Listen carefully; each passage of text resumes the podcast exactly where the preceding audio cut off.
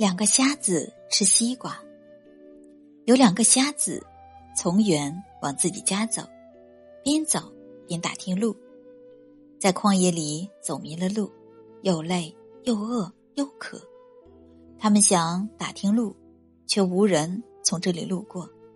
他们俩就商量好了，说：“我们不能走了，就在这儿坐着吧，不然不知道路就会走岔了。”他们在烈日下坐下了。一个瞎子说：“上帝怎么这么不公平？哪怕给你我一只眼看路也行啊，怎么全是双眼瞎？”一个瞎子说：“你就知足吧，我们比摊子强多了，这是上帝给我们的恩典。我们还能走路，即或看不见，我们也能走出这么远。”正说到这儿。一个过路的人，手里拿着个大西瓜过来了，对瞎子们说：“你们俩怎么不走？再不走就黑天了。”瞎子说：“我们不怕黑天，我们黑天白天都一样，只是我们现在不知道往哪儿去，又饿又渴又累。你能不能给我们点吃的，告诉我们怎么走？”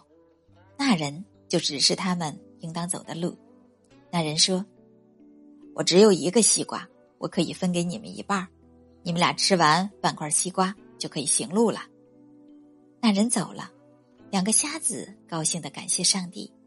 于是，两个瞎子开始吃西瓜。这个瞎子咬一口，又递给那个瞎子；那个瞎子咬一口，又递给头一个瞎子。刚吃几口，中途又有个人从这里路过。又累又渴，突然看见两个瞎子在路旁吃西瓜，心里纳闷儿：瞎子哪里来的西瓜呢？我也去分享点儿。于是，这个人趁着瞎子递西瓜的时候，悄悄的把西瓜接了过来，然后大口大口的吃起西瓜。一个瞎子问另一个瞎子：“你怎么就自己吃，不给我了？”那瞎子说：“你怎么净冤枉好人？你明明在那儿吃，还说我没给你。”于是那个人用棍子照着两个瞎子的头上，一人打了一棍。